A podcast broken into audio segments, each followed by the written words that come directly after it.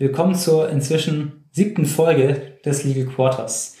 Heute geht es um ein altbekanntes Thema und zwar das Cookie Banner. Das Cookie Banner ist das erste datenschutzrechtliche Aushängeschild Ihres Unternehmens. Hier erkennt der erfahrene Besucher auf den ersten Blick direkt, wie es um Ihren Datenschutz steht. Aber auch eher unseriöse Abmahnanwälte suchen natürlich gezielt nach solchen Schwachstellen, was sie im schlimmsten Fall nerven und auch Geld kosten kann. Spätestens seit dem Urteil des EuGH von 2019 ist eine Einwilligung in das Setzen von Cookies, die nicht unbedingt erforderlich sind, gesetzliche Pflicht. Aber wie genau muss das aussehen? Müssen Nutzer jedem Cookie einzeln zustimmen oder einer ganzen Kategorie an Cookies? In den kommenden 15 Minuten bekommen Sie das nötige Hintergrundwissen inklusive Handlungsanweisungen, sodass Sie Ihr Cookie-Banner überprüfen und rechtssicher ausgestalten können. Ich bin Sebastian Silberzahn und das ist Ihr Legal Quarter zum Thema Cookie-Banner. Ein Podcast von Dr. Becker.digital mit Rechtsanwältin Dr. Franka Becker. Um äh, direkt mal mit einem Gerücht aufzuräumen. Eine Einwilligung muss nicht nur bei Cookies eingeholt werden.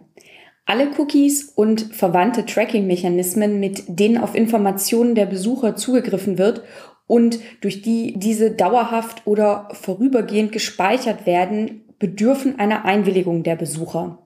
Der Einfachheit halber sprechen wir aber im Folgenden nur von Cookies. Aber Sebastian, würdest du uns trotzdem mal einen Überblick geben, was alles Verfahren zur Informationsgewinnung sein können, einfach um unsere Zuhörer hier ein bisschen zu sensibilisieren? Ja, sehr gerne. Das sind natürlich, wie schon gesagt, in erster Linie Cookies. Cookies sind kleine Textdateien, die auf Browser und Server zugreifen können. Es gibt unterschiedliche Arten von Cookies, beispielsweise Session Cookies, Persistent Cookies, First Party und auch Third Party Cookies. Das Gesetz unterscheidet hierbei nicht, wie lange die Informationen gespeichert werden oder woher die Informationen kommen. Weiterentwickelte Cookies mit größerer Kapazität nennt man Web Storage. Hierbei handelt es sich um eine Weiterentwicklung von klassischen Cookies eben mit größerer Kapazität. Dann gibt es noch sogenannte Web Beacons. Das sind sehr kleine Grafiken mit einmal einem Pixel, die auf unterschiedliche Art und Weise in Webseiten oder E-Mails eingebunden werden können. Webbeacons werden häufig in Newslettern verwendet. Durch diese wird dann erkannt, ob der Newsletter geöffnet oder die Grafik abgerufen wurde. Dass man auch eine Einwilligung fürs Tracking im Newsletter braucht, wird häufig übersehen. Es sei denn, man hat unsere Podcast-Folge zu dem Thema gehört, natürlich.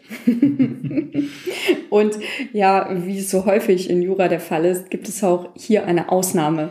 Einer Einwilligung bedarf es nämlich nicht, wenn die Cookies notwendig für die Datenübertragung sind oder unbedingt erforderlich und vom Nutzer auch ausdrücklich erwünscht. Wann findet denn eine notwendige Übertragung von Daten statt? Diese Ausnahme ist, würde ich sagen, noch relativ eindeutig und hat wenig Bedeutung für die Nutzung von Cookies. Einziger Zweck ist die Übertragung einer Nachricht über ein elektronisches Kommunikationsnetz, wobei Zugriff und Speicherung hier eindeutig notwendig für die Datenübertragung sind. Aber wann sind Cookies denn dann erforderlich und ausdrücklich vom Nutzer erwünscht? Ja, wenn ein Cookie unbedingt erforderlich ist, um die Webseite und ihre Inhalte oder das Angebot anzuzeigen oder anzubieten. Ganz logisch natürlich, wenn ein Nutzer eine Webseite aufruft, ja, um sie zu nutzen, dann sind auch die Cookies, die hierzu notwendig sind, erwünscht. Aber der Verantwortliche kann nicht davon ausgehen, dass die Speicherung von Informationen und die Nutzung dieser Informationen für Analyse oder für Marketingzwecke gewünscht sind. Welche Cookies unbedingt notwendig sind, ist wie so oft nicht abschließend aufgelistet und wird auch hier tatsächlich vom Einzelfall abhängen.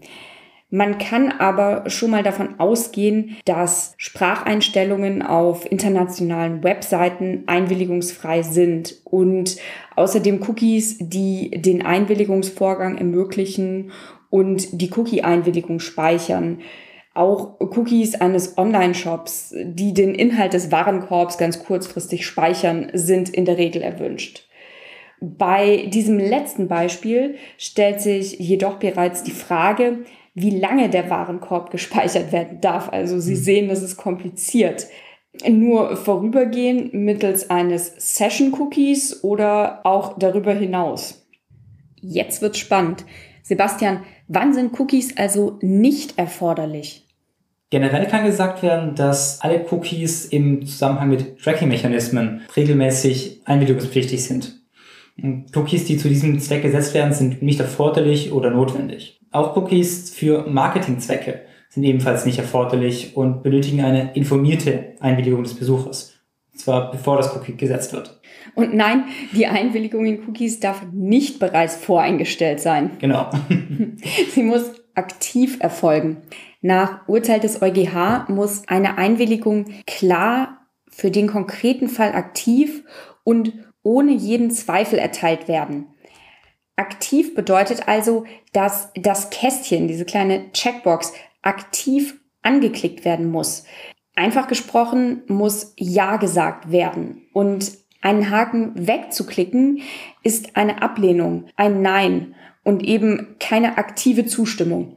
Das gilt auch für die auf Cookie-Bannern häufig verwendete Formulierung, wir nutzen Cookies. Wenn Sie unsere Webseite weiterhin nutzen, geklären Sie sich mit der Cookie-Nutzung einverstanden. Auch das ist laut EuGH unzulässig. Auch das Weitersurfen ist eben keine aktive Einwilligungshandlung. Hierzu empfehlen wir auch nochmal unseren Podcast oder den Blogbeitrag zum Thema Newsletter-Tracking. Haben wir Ihnen beides in den Show Notes verlinkt. Aber jetzt, Sebastian, welche Informationen muss das Cookie-Banner enthalten? Nach Ansicht des EuGH und auch der Datenschutzbehörden müssen die Nutzer zunächst über die Art und Funktionsweise informiert werden. Die Nutzer müssen wissen, welche Arten von Daten zu welchen Zwecken verarbeitet werden. Daten können sein zum Beispiel die IP-Adressen oder auch verhaltens- und interessensbezogene Angaben. Zwecke sind Online-Marketing, Profiling und sonstiges. Hierzu empfehle ich einen Einleitungstext, der dem Besucher einen kurzen Überblick verschafft. Auf Details kann dann immer noch in der Datenschutzerklärung eingegangen werden.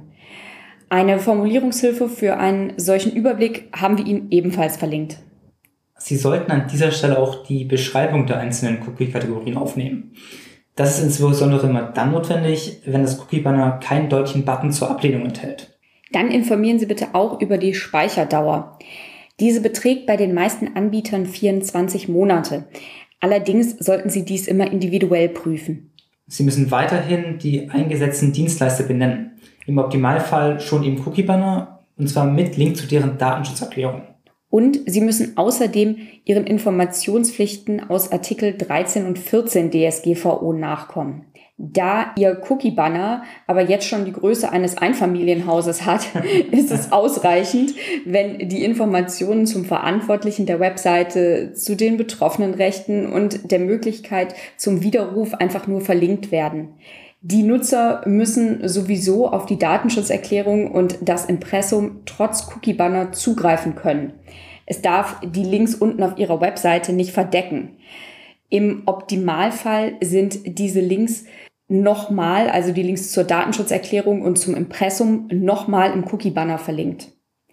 Ein Muster, wie ein Cookie-Banner korrekt aussehen kann, haben wir Ihnen ebenfalls in den Show Notes verlinkt. Jetzt aber nochmal zur Eingangsfrage. Was ist denn jetzt korrekt? Zustimmung in Kategorien oder einzelne Cookies? Das ist rechtlich nicht eindeutig, wie so häufig vieles. Laut des Landesdatenschutzbeauftragten Baden-Württemberg ist die Möglichkeit der Gliederung von Cookies in einzelne Kategorien aber erlaubt. Okay. Und muss das Cookie auch einen Passus zur Übermittlung von Daten in die USA enthalten? Wenn Sie auf Ihrer Webseite Tools verwenden, die Daten in die USA übermitteln, kann über eine Ergänzung im Cookie-Banner eine Einwilligung in die Übermittlung eingeholt werden. Ich muss Ihnen jedoch stark davon abraten, eine Einwilligung als pauschale Rechtsgrundlage oder Freifahrtschein für eine Übermittlung in die USA zu missbrauchen. Wir haben Ihnen auch nochmal den Blogbeitrag verlinkt, in dem Sie alles zur Datenübermittlung in die USA nachlesen können. Zusammengefasst kann aber gesagt werden, dass es eben nicht sicher ist, ob der EuGH und auch die Datenschutzbehörden eine Einwilligung für wirksam halten. Der EuGH vertritt die Ansicht, dass durch die Gesetze der USA der Kernbereich der Grundrechte der EU-Bürger verletzt wird. Ob ein EU-Bürger durch seine Einwilligung überhaupt auf sein Grundrecht auf Datenschutz verzichten kann, ist daher umstritten. Das stimmt. Aber ich persönlich finde es empfehlenswert, durch einen Hinweis auf dem Cookie-Banner über die Datenübertragung in die USA zumindest prominent zu informieren. Ein Formulierungsbeispiel habe ich Ihnen natürlich ebenfalls verlinkt. Ein weiteres Thema ist die Widerrufsmöglichkeit. Wo muss denn die Möglichkeit zum Widerruf platziert werden? Besucher müssen eine einmal erteilte Einwilligung immer widerrufen können. Technisch gesprochen also die Einstellungen ändern können. Die Möglichkeit, die Einstellungen zu ändern, sollte daher sehr prominent platziert sein. Ich empfehle einen Link im Cookie-Banner, in der Datenschutzerklärung bei den jeweiligen Tools und nochmal im Futter der Webseite, falls der Besucher das Cookie-Banner schon weggeklickt hat. Noch kurz zum Abschluss. Manche Webseiten machen den Zugang zu ihren Inhalten von einer Einwilligung in nicht notwendige Cookies abhängig. Ob dieses Vorgehen zulässig ist, wurde durch den EuGH noch nicht abschließend entschieden. Nach Ansicht des Landesdatenschutzbeauftragten Baden-Württemberg führt eine Koppelung einer vertraglichen Dienstleistung an eine Einwilligung zu einer für diese Vertragserbringung nicht erforderlichen Datenverarbeitung regelmäßig dazu, dass die Einwilligung nicht freiwillig und damit unwirksam ist. Franka, wie stehst du zu dieser Art der Koppelung? Es sprechen einige Argumente für die Zulässigkeit. Allerdings ist auch hier eine Abwägung im Einzelfall notwendig, denn es kommt eben ganz entscheidend auf das Angebot der Webseite an. Ein Einwilligungszwang wäre definitiv unzulässig, wenn die Webseitenbesucher auf das Angebot angewiesen sind. Dies kann der Fall sein bei Webseiten zu Versorgungseinrichtungen, Ärzten, Banken oder ähnlichem. Dankeschön. Das war's dann auch schon wieder mit der Folge vom Legal Quarter. In der nächsten Folge geht es dann um die Urheberrechtsreform. Alles, was Sie über den neuen Upload-Filter wissen müssen. Wir hoffen, Sie nehmen sich auch dann wieder eine Viertelstunde Zeit und sind beim nächsten Legal Quarter mit dabei.